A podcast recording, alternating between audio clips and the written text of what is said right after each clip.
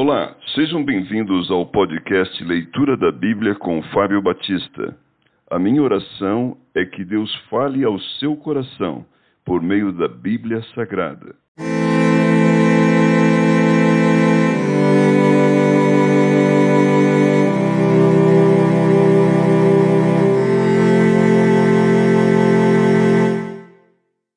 Atos capítulo 3 A cura de um coxo Pedro e João subiam ao templo para a oração da hora nona.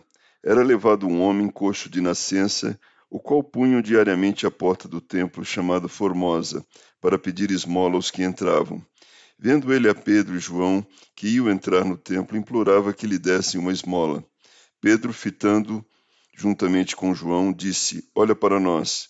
Ele os olhava atentamente, esperando receber alguma coisa.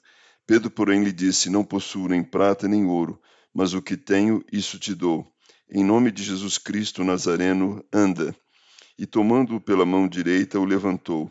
Imediatamente os seus pés e tornozelos se firmaram. De um salto se pôs em pé, passou a andar e entrou com eles no templo, saltando e louvando a Deus. Viu todo o povo andar e a louvar a Deus, e reconheceram ser ele o mesmo que esmolava, assentado à porta formosa do templo, e se encheram de admiração e assombro por isso que lhe acontecera. O discurso de Pedro no templo. Apegando-se ele a Pedro e a João, todo o povo correu atônito para junto deles no pórtico chamado de Salomão. À vista disto, Pedro se dirigiu ao povo, dizendo: Israelitas, por que vos maravilhais disto, ou por que fitais os olhos em nós, como se pelo nosso próprio poder ou piedade o tivéssemos feito andar? O Deus de Abraão, de Isaque e de Jacó, o Deus de nossos pais, glorificou a seu servo Jesus, a quem vós traístes e negastes perante Pilatos, quando este havia decidido soltá-lo. Vós, porém, negastes o santo e o justo e pediste que vos concedessem um homicida.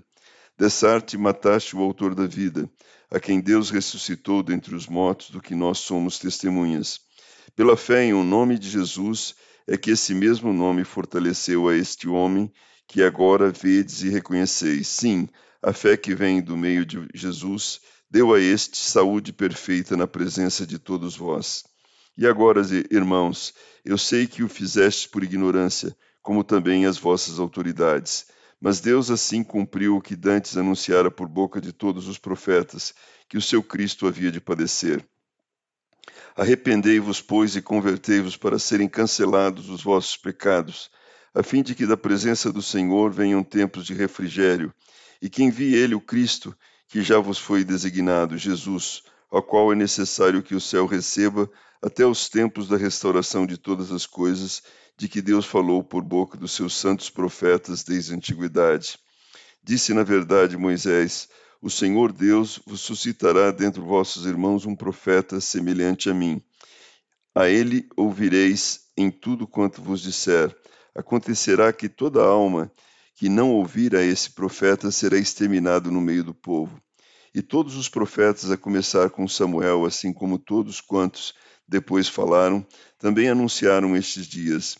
Vós sois os filhos dos profetas e da aliança que Deus estabeleceu com vossos pais, dizendo a Abraão: Na sua descendência serão abençoadas todas as nações da terra.